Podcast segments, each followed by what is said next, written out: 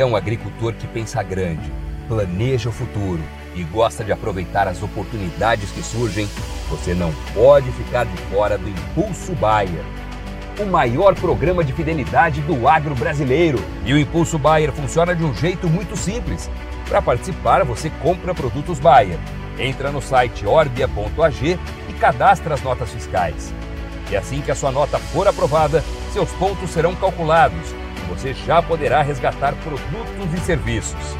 Também a partir do cadastro das notas fiscais, você junta impulsos que vão determinar o seu número de estrelas.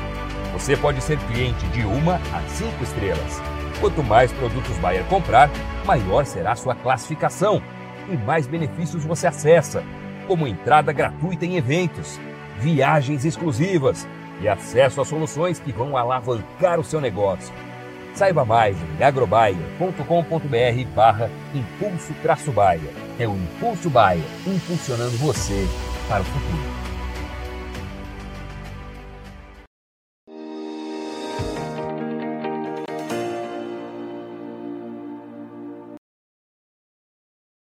Muito boa tarde para você que acompanha Notícias Agrícolas. Eu sou Virginia Alves, nós estamos de volta e a gente continua acompanhando qual é a condição do Parque Cafeiro, já pensando em 2024. Tem alguns fatores aí que trazem bastante preocupação para a produção do próximo ciclo, entre eles altas temperaturas e irregularidade das chuvas. Mas para a gente entender qual é o cenário, a gente continua então convidando aí nomes referências da cafeicultura nacional para a gente conseguir chegar um pouco mais perto da realidade do produtor nesse momento. Dito isso, quem vai conversar comigo agora já está aqui conectado, nosso amigo Gui Carvalho.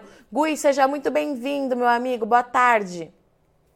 Ô, Virgínia, muito obrigado. Muito obrigado pelo convite, poder conversar com o pessoal que nos acompanha de casa. Gui, vamos lá então, né? Faz um tempinho já que a gente conversou é, da última vez, inclusive a gente ainda falava da colheita da safra 23, mas eu queria que você falasse para a gente um pouquinho como é que estão as coisas agora, né? O que, que aconteceu depois dessa colheita e o que, que você tem observado por aí? Ô, Virgínia, é, como dizia um colega meu, um professor, é, Dr. Marcelo Paz Camargo, que nenhum ano é igual ao outro, né? E isso está muito claro esse ano, principalmente nessa época de mudança climática, de influência de El Ninho. Nós estamos tendo um ano bastante diferente. Se a gente comparar com o ano passado, é, com os acontecimentos dos últimos anos, né? Está um ano bem diferente e eu sou cafeicultor, é, trabalho como consultor acompanhando o cafeicultor, eu estou naquela aflição, assim como muitos cafeicultores, como eu, é, com bastante insegurança, porque é tudo muito novo para a gente, essa questão, principalmente de altas temperaturas nas nossas regiões, sabe? Que é a maior parte da, é, do cinturão de produção do arábica, né? Não estamos acostumados com esse calorão, não. É, e Gui, quando a gente fala é, em altas temperaturas, a gente está falando é, de máximas batendo os 40 graus em algumas regiões, né? E o verão ainda nem chegou. É, o quanto que isso é preocupante para ano que vem e se a gente já sabe lidar com isso, né? Já que até aqui, há muitos anos, a gente não tinha uma realidade dessa.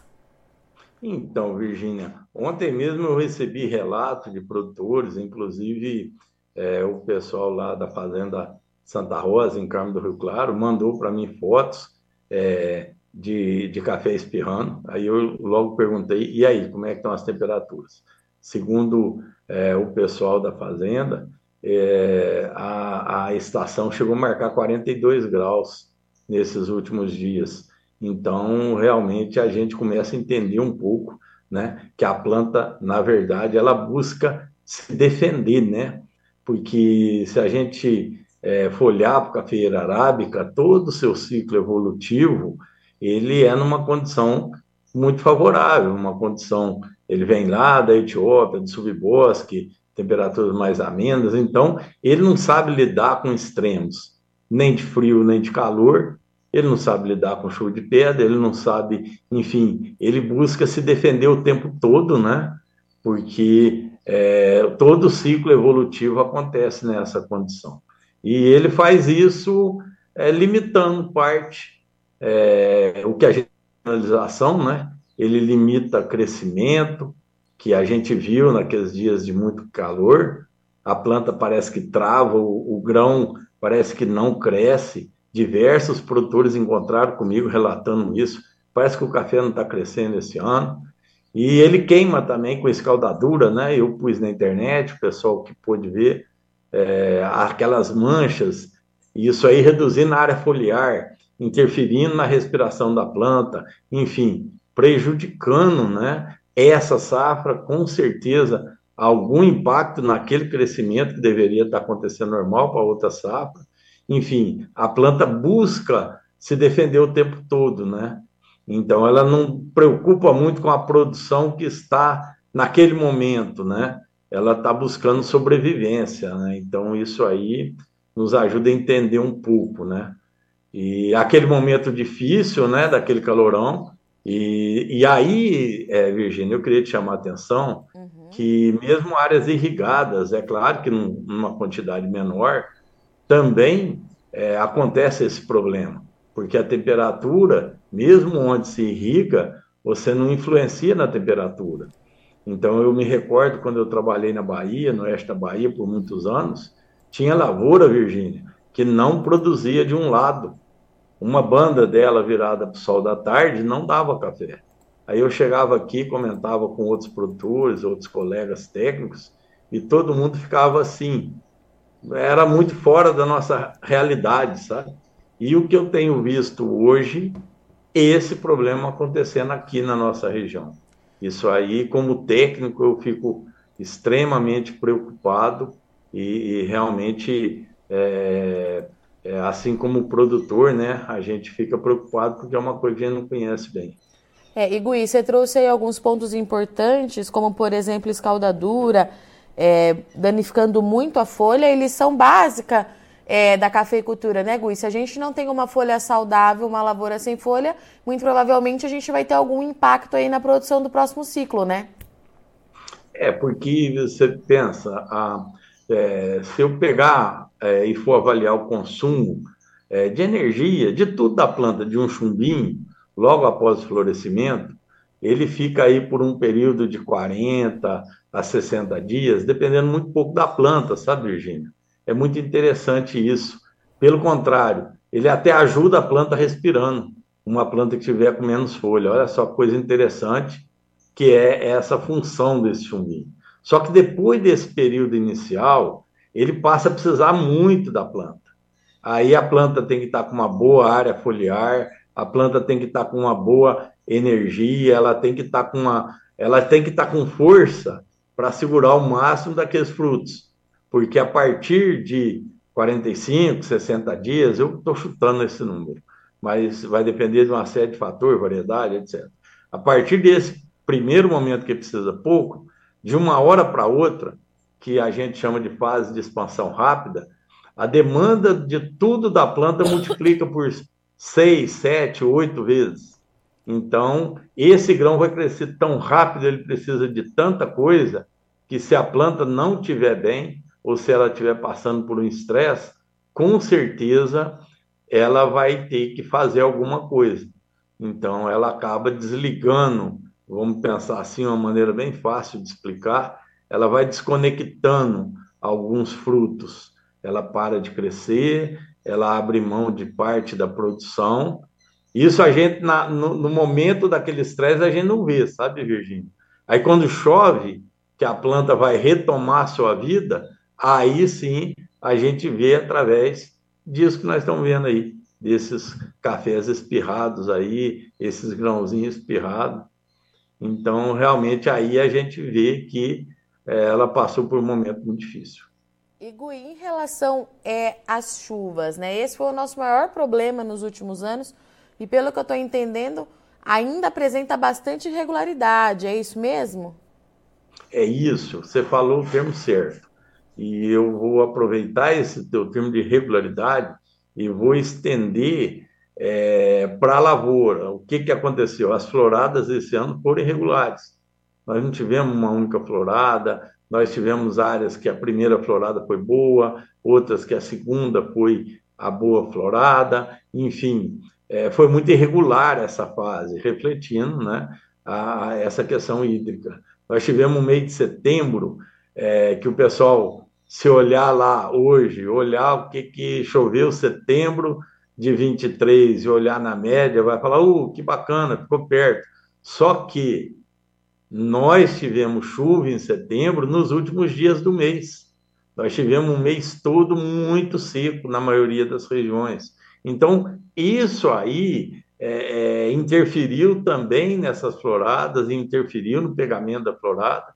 E depois, agora, o mês de novembro, outubro foi bom, né? não foi tão é, problemático, mas agora vem o mês de novembro. Essa chuva muito irregular, tem lugar que choveu um pouco mais, outros bem menos, mas comum para todos, uma temperatura muito acima da média. E isso aí realmente a planta mostrou e nós conseguimos mostrar isso aí para os cafeicultores que nos acompanham, através de vídeos, de fotos, de relatos. Ela mostrou com escaldadura e agora está mostrando com essa quantidade aí de café espirrando da planta e preocupando o produtor. Igor, e tem alguma ação que o produtor pode fazer é, nesse momento ou realmente é esperar para ver o que vai acontecer? O, o Virgínia, é, é uma pergunta muito importante. Não tem nada mágico a ser feito, sabe? É, quando a gente fala em construir fertilidade, quando eu bato muito na questão da sanidade das raízes, de ter um sistema radicular profundo, isso tudo é para você construir uma planta forte, sabe? Não tem uma planta forte se a raiz não for forte, se ela não for profunda, se ela não puder realmente explorar tudo aquilo que tem naquele solo, sabe? Então, a gente questiona muito, é, não é uma bala de prata, uma coisa que vai resolver, ó, oh, produtor, faz isso e pronto, acaba. Não existe isso. Então, o produtor tem que conduzir bem, tratar bem da sua lavoura. O que existe hoje, e que já tem muita gente aí oferecendo, muitos casos a gente está até testando, é, são produtos, vamos dizer, são os bronzeadores, né? Para tentar amenizar um pouquinho essa temperatura elevada mas é amenizar, não é resolver.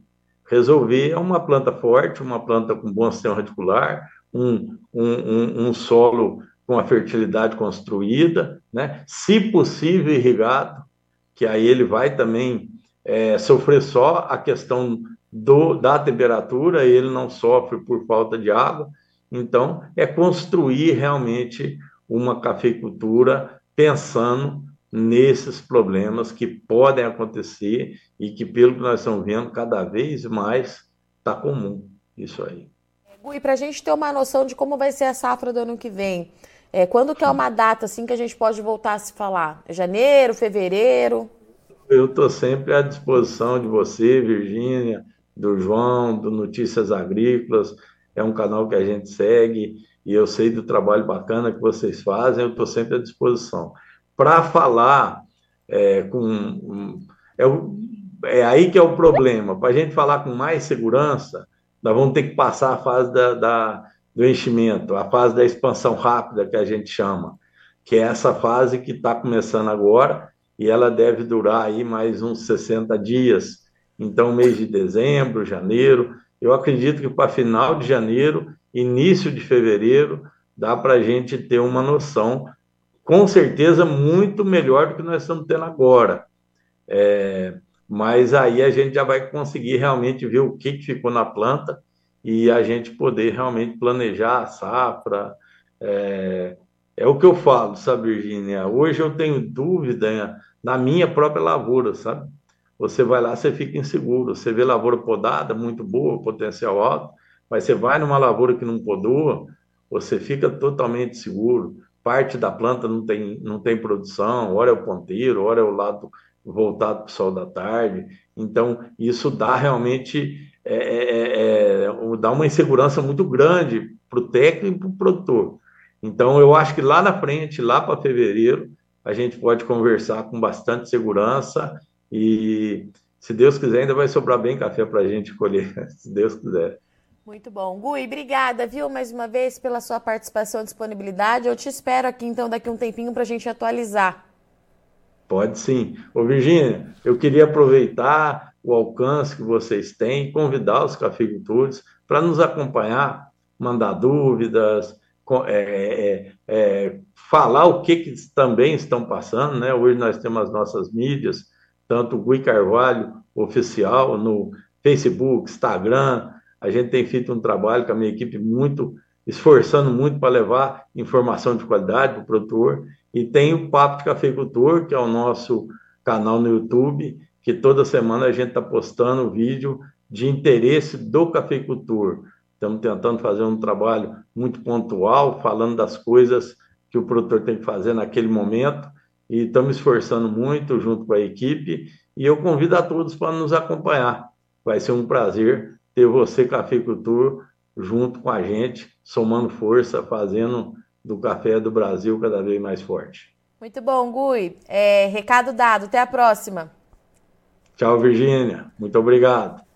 Eu reforço aqui então a mensagem do Gui para vocês seguirem ele é, nas mídias sociais, porque de fato tem muito conteúdo relevante, a gente consegue ter uma visão do que está acontecendo no Parque Cafeiro, principalmente nas principais é, regiões produtoras de arábica e principalmente as soluções que o GUI está trazendo para esses produtores, né? Quais são as tecnologias que têm dado certo, por quê e como fazer principalmente. Esse foi o nosso destaque de hoje para o mercado é, de café, para o produtor de café. A gente começa mais um ciclo, observar aí, mais um ciclo de bastante instabilidade, muita incerteza e dependendo mais uma vez das condições climáticas. Planta bastante debilitadas, temperaturas elevadas, tudo isso pode sim trazer algum impacto para ano que vem, mas ainda é muito cedo para a gente bater o martelo e falar com certeza o que vai acontecer. Nesse momento, o cenário é de insegurança para o produtor, de insegurança para o comprador, mas as coisas continuam acontecendo e a gente continua acompanhando aqui muito de perto para continuar te ajudando na tomada de decisão. Eu sou Virginia Alves, agradeço muito sua audiência e companhia.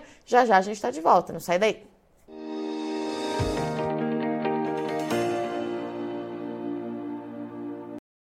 Participe das nossas mídias sociais no Facebook Notícias Agrícolas, no Instagram arroba Notícias Agrícolas e em nosso Twitter arroba Noteagri. E para assistir todos os vídeos, se inscreva no YouTube, na Twitch, no Notícias Agrícolas Oficial.